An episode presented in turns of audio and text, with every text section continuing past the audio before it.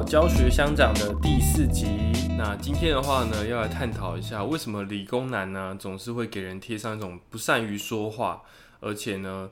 这个疏于观察对方的这个情绪的这个能力，这样为什么会有这样子的刻板印象？那我记得我自己在国小的时候啊，有一段时间其实在班上非常不受欢迎，甚至也常常跟哦坐自己前面啊，坐自己两旁的同学啊，在这个学校的时候有很多的摩擦，然后甚至我也觉得为什么你你们这么讨厌我，然后这个人呢他要处处的针对我。那我觉得到国高中啊、大学，我自己的策略是采取这种就是少接触为妙，这样也是有朋友，然后也跟可以跟人啊走得很近，但是呢就有自己的防备，或者是真的还是有的时候因为自己真的很想很很释放的去跟别人讲呃这样互动啊相处的过程当中啊。反而呢，也会因为自己的这些疏忽吧，就真的伤害到某个人，甚至啊，某个人呢，他的情绪呢就受伤了，或者是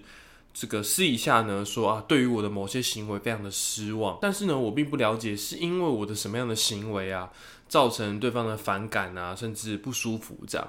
那在研究所指导过程当中，其实从教授身上呢，这个学习到蛮多这种待人处事的部分吧。我不知道是因为呃教授他是教授的关系，比较有比较多的社会历练呢，还是呢也因为我们的专业是跟语言啊声音相关，所以对于这种东西呢，就是格外的敏感这样。所以我觉得有时候被教授指导的时候啊，开会的时候的，很常会因为教授某一些突如其来的反应呢，就是给我留下很深刻的印象。某一次呢，其实在开会的时候呢，啊，有两个同学啊，就是要互相合作去完成一件事情。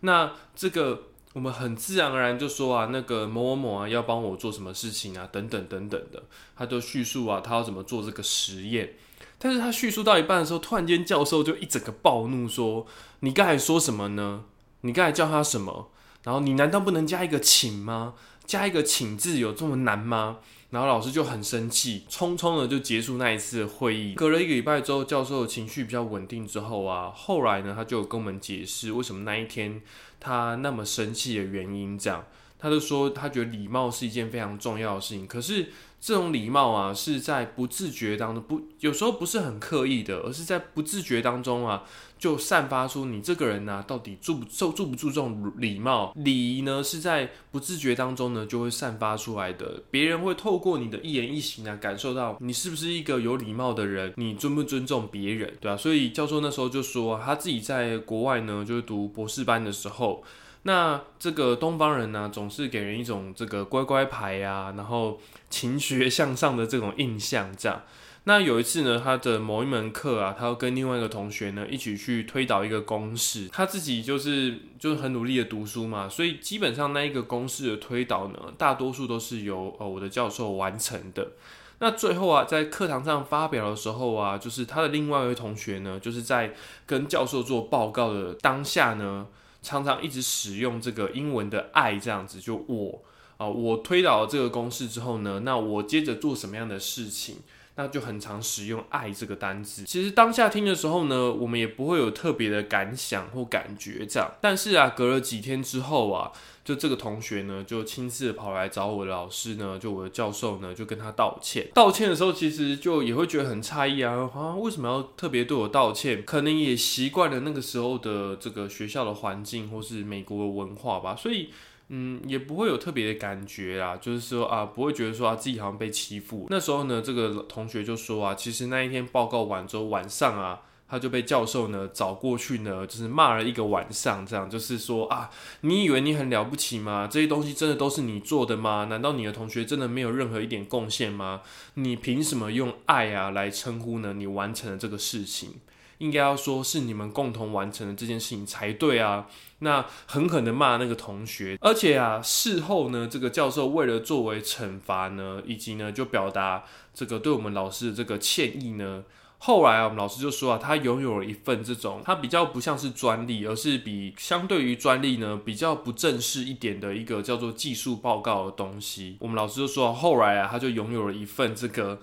有透过以着他的名义呢去发表这个技术报告。那当然也是跟这个课程相关的啦，有一个技术报告。但是这个这个技术报告里面的第一个这个第一作者呢，就是挂我们老师的名字这样。这件事情呢，教授都说啊，他给他留下很深刻印象。他就告诉我们说，其实你们对一件事、一对一个人的感受态度是什么，往往会在不自觉当中啊，去散发出来你的这个想法。那也许本人呢，当别人点破的时候，本人也不会说真的有那样的恶意呢，就是我故意想要去霸凌同学、欺负同学。但是啊，他说希望我们可以去学习啊，怎么样去呃用正确的态度呢，去跟每一个人相处。也希望他实验室出来的学生呢，能够很好的具备，可以被人认为是一个具有礼仪啊，然后这个进退得宜的人这样。所以那个时候呢，就特别跟我们强调这个，如果以后跟同学互动的时候啊，即使是平辈呢，也要多使用呢请啊跟谢谢这样的字词啊。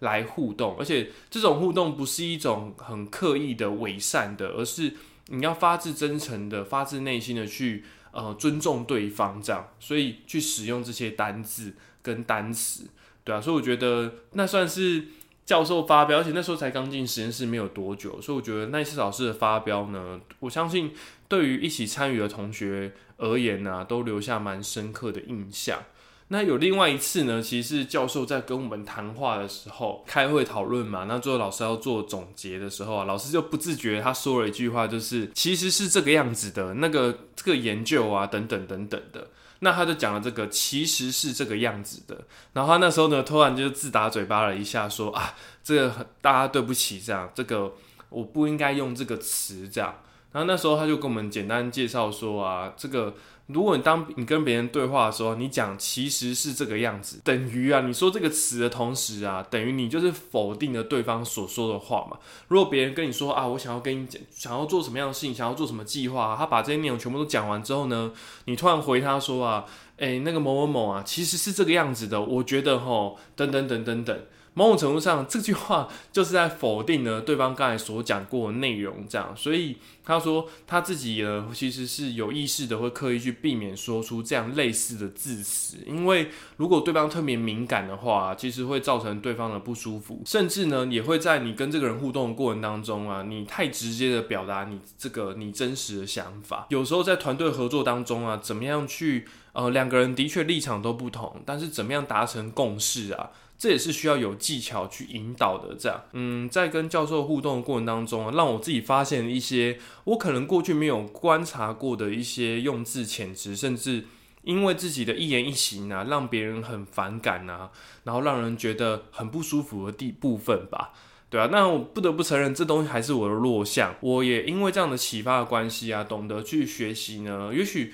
啊，这个进退很得体的人呢，能够去学习他的优点。那也透过啊观察别人的优优点呢，进一步去检视，诶，我自己有什么去做的不好的部分呢？所以我觉得在职场上也是，可能有时候跟上司啊，我就会不太知道说怎么去使用这些字词才是最得体的。那有些人呢，他就完全不在意这件事情，但真的也在因为太不在意了，所以我觉得不免不了呢，在跟人互动的时候呢，还是会得罪一些人。那有些人呢，则是非常的老练。可以把各种情境处理得很好，也透过那一次的这个经验吧，教授发飙也好，或者是他生活当中所跟我们分享的一些小小的这些情境吧，那让自己懂得去观察这些社会当中啊人们彼此互动这种状况，以及呢要怎么样去处理呢？去应对这些状况，那我就进而呢去发现自己的一些缺点吧，然后也可以弄懂说啊，身为一个理工人呢，为什么会常常去得罪别人的原因到底是什么？这样原来